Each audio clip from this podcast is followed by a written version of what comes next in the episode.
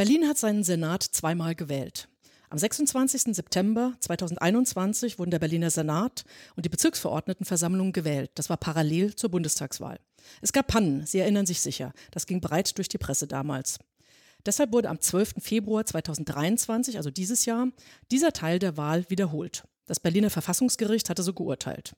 Die CDU ging als klarer Wahlsieger aus dieser Wahl hervor. Und aktuell laufen die Koalitionsverhandlungen für Schwarz-Rot. Was all das für das Vertrauen in die Demokratie bedeutet, darüber möchten wir heute mit Karl Rudolf Korte sprechen. Mein Name ist Marion Ohnesorg. Ich bin geschäftsführendes Vorstandsmitglied im Managerkreis der Friedrich-Ebert-Stiftung. Begrüße Sie ganz herzlich zu Folge 57 unseres Wirtschaftspodcasts. Heute zum Thema Vertrauen in die Demokratie, Berlin und die Wiederholungswahl. Ich freue mich sehr, dass wir dazu Professor Dr. Karl Rudolf Korte bei uns zu Gast haben. Er ist Politikwissenschaftler, Professor an der Universität Duisburg-Essen und Sie kennen ihn alle als Gast für Wahlanalysen in den Medien. Herzlich willkommen an Karl Rudolf Korte. Ja, herzlich willkommen auch von mir. Herr Korte, klären wir zunächst eins, zwei Hintergrundfragen sozusagen. Wann wurde zuletzt eine Landtagswahl für ungültig erklärt? Das ist ja ein sehr ungewöhnlicher Vorgang. Wie erheblich müssen Pannen sein, um das zu rechtfertigen? Ja, man kann nicht einfach nur ausrufen, wenn einem das Ergebnis nicht passt, dass das nicht gültig ist. Ne?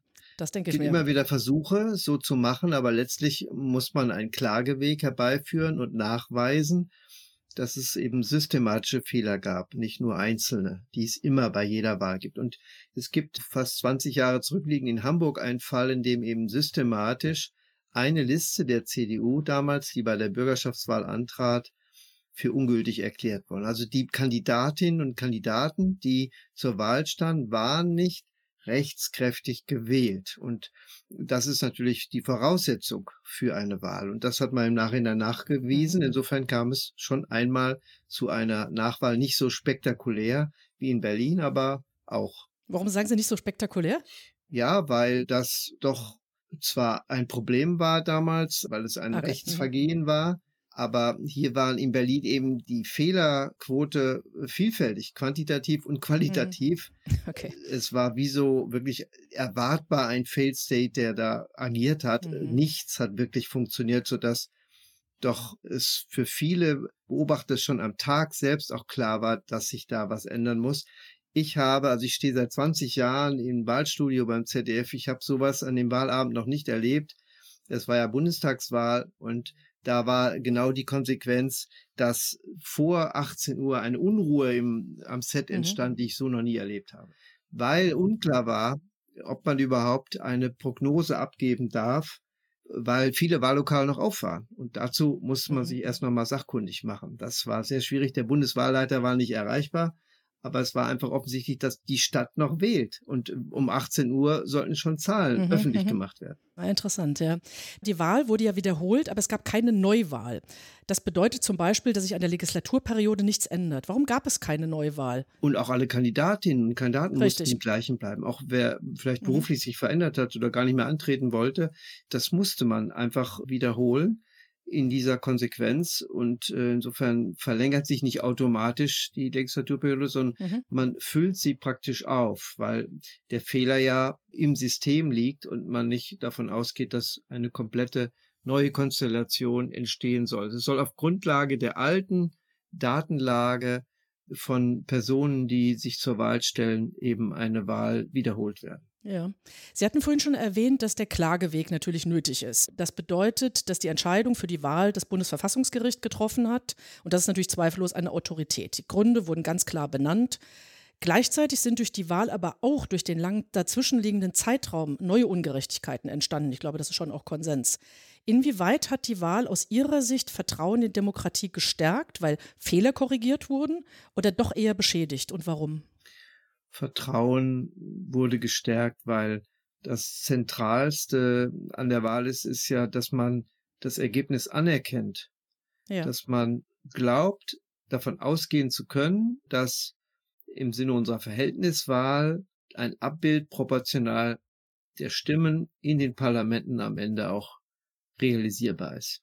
Wenn dieser Glaube nicht greift, dann braucht man gar nicht mehr wählen. Und da liegt auch das Sickergift für die Demokratie, dass man eben das versucht zu hintertreiben, wie es ja am größten, am spektakulärsten von Trump vorgemacht worden ist, wie man so eine Institution des Wahlen und des Wählens dann aushöhlt, stetig irgendwelche Dinge anzweifelt, die am Ende dann dazu führen, dass Bürgerinnen und Bürger unsicher sind, ob das Ergebnis überhaupt der Realität entspricht. Aber das ist dann eine eindeutige Antwort. Solche Fehler, wenn sie systematisch sind, müssen korrigiert werden. Also ein völlig korrekter Vorgang, um eben Vertrauen zu stärken. Hm, okay? Ja, es war klar, dass umfängliche Fehler vorliegen, die auch nachgewiesen wurden. Insofern muss man über losgehen und es sollte nochmal ja. beginnen, das Ganze zu den gleichen Rahmenbedingungen. Natürlich zeitgeschichtlich hat sich die Welt weitergedreht. Die Probleme, die Krisen, einzelne Personen sind in einer neuen Konstellation. Man kann das nicht zurückdrehen. Das ist wahr. Aber ja. das Fundamentalste an der Wahl ist, dass man Vertrauen hat in die Rechtmäßigkeit des Ergebnisses. Und das ist durch eine solche Art von Wiederbelebung von Wahlrhythmen dann auch am Ende eingetreten. Ja. Werfen wir einen kurzen Blick auf die Wahlsituation oder auch eben, wie kurzfristige Entscheidungen getroffen werden. Die Wahlumstände in Berlin waren ja besonders. Kurz vorher waren zum Beispiel die Angriffe auf Polizei und Feuerwehr in der Silvesternacht war ein Aufregerthema. Inwieweit lesen Sie jetzt das Wahlergebnis in Berlin, bei dem ja die CDU als stärkste Kraft hervorging, aufgrund der ungewöhnlichen Umstände eher als Resultat deren eigener Stärke oder doch eher auch als Protestwahl? Und vielleicht auch, welche Bedeutung hat die ganze Wahl über Berlin hinaus? Ja, das ist immer eine Momentaufnahme, ja. die Bürgerinnen und Bürger zur Wahlurne treibt, wenn man nicht lange vorher, wochenlang vorher Briefwahl gemacht hat.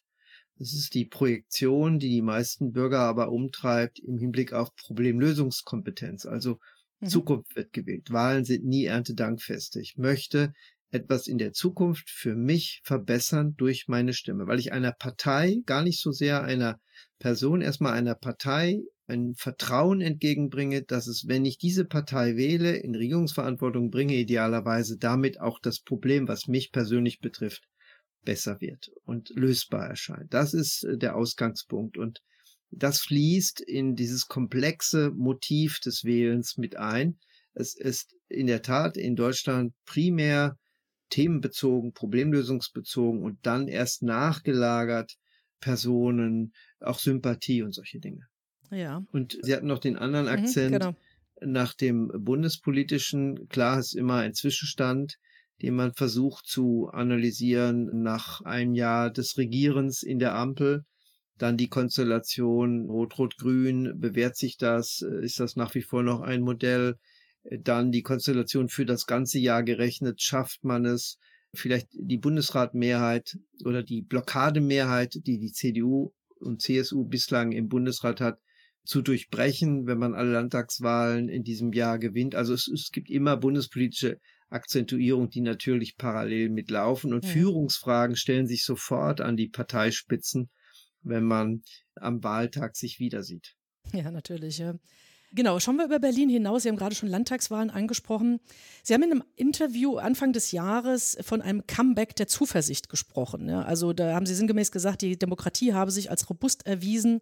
Und ein Ergebnis der Berlin-Wahl ist ja auch, dass die Extreme eher nicht zugenommen haben. Also die Zahlen der AfD liegen hoch, aber sie liegen unter 10 Prozent.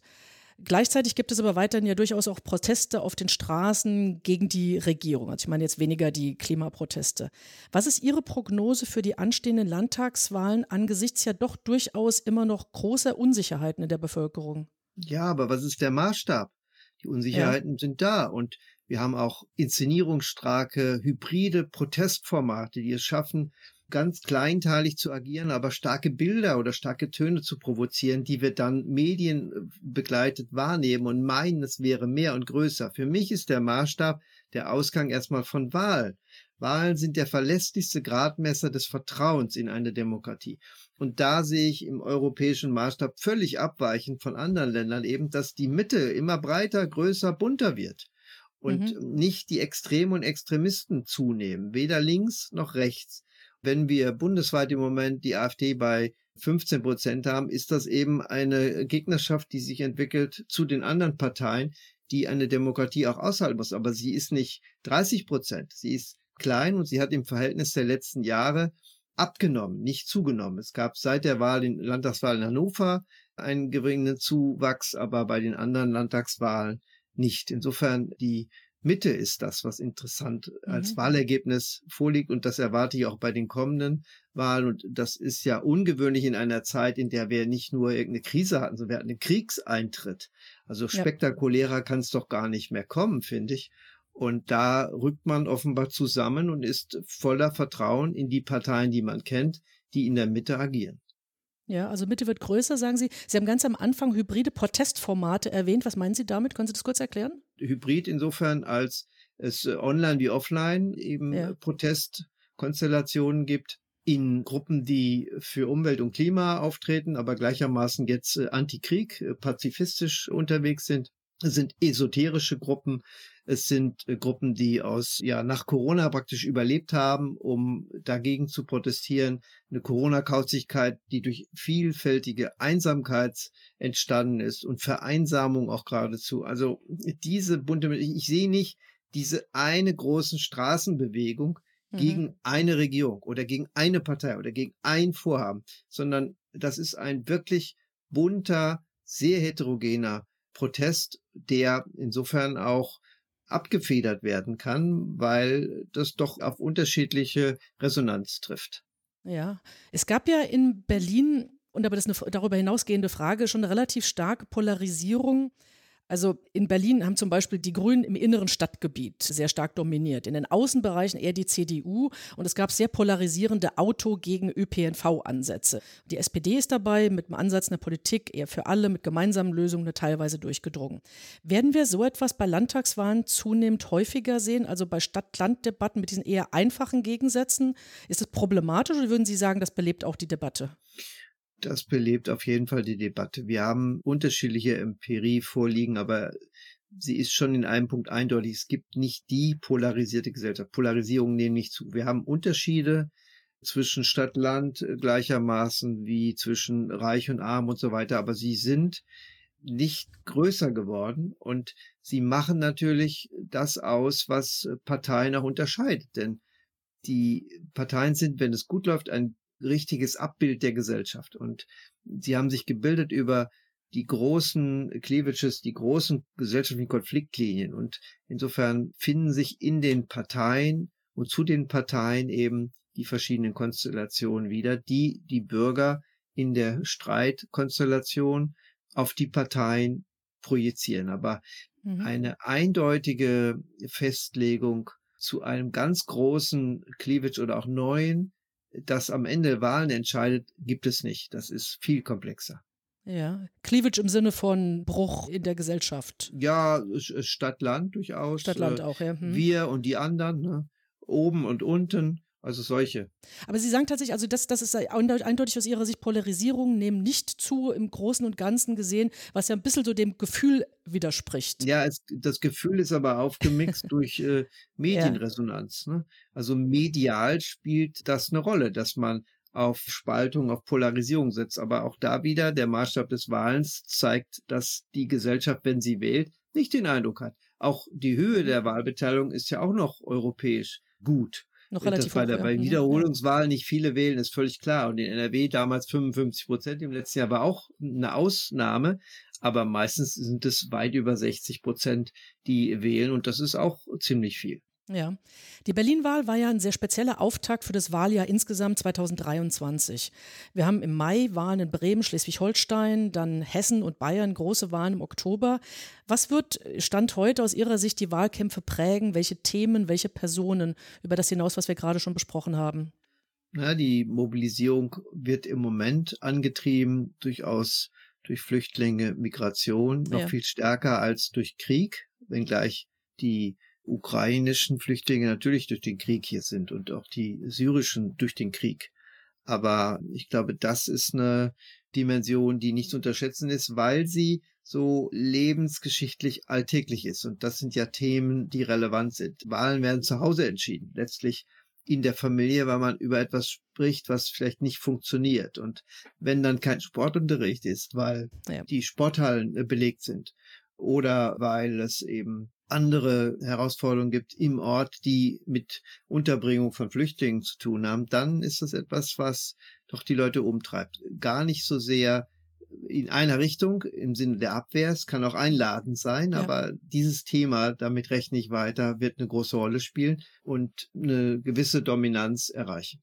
Das glauben Sie gilt für alle Wahlen, die dieses Jahr stattfinden. Hm? Ja, ja. glaube ich schon, weil die anderen Dinge vervielfältigen sich. Klar, wenn jetzt nochmal eine richtige Bankenkrise ausbricht, dann wird das auch Natürlich. ein großes mhm. Thema. Aber vieles ist auch Gewohnheit, mit dem wir schon rechnen. Ne? Wir rechnen ja auch in unserer Krisenerfahrung fast schon Krisenrelienz damit, dass eine, vielleicht eine Rezession eintreten kann, dass die Reparaturarbeiten am Wohlfahrtsstaat nicht nur vorangehen, dass die Digitalisierung morgen nicht gelöst ist. Also wir sehen uns nach dem funktionierenden Staat als als Vorsorgestaat, der klug und schützend ist und kennen den reparaturbedürftigen Nachsorgestaat. Und nicht jedes Thema, was einen da umtreibt, wird so bestimmend sein, dass daraus die große Mobilisierung ableitbar ist. Hm. Und dieser funktionierende Staat muss sich natürlich dieses Jahr auch wieder bewähren. Ja. Wir haben jetzt über, über Berlin-Wahl, Wahlen generell gesprochen. Bundestagswahl ist noch eine Weile hin. Nichtsdestotrotz möchte ich natürlich sehr gerne die Gelegenheit nutzen. Top aktuelles Thema, die Wahlrechtsreform für den Bundestag. Das Ziel ist eine Verkleinerung, das ist auch Konsens, aber der Weg dahin natürlich nicht. Sehen Sie in aller Kürze, sofern das möglich ist, das Ergebnis eher als Befreiungsschlag oder nicht? Wie bewerten Sie das?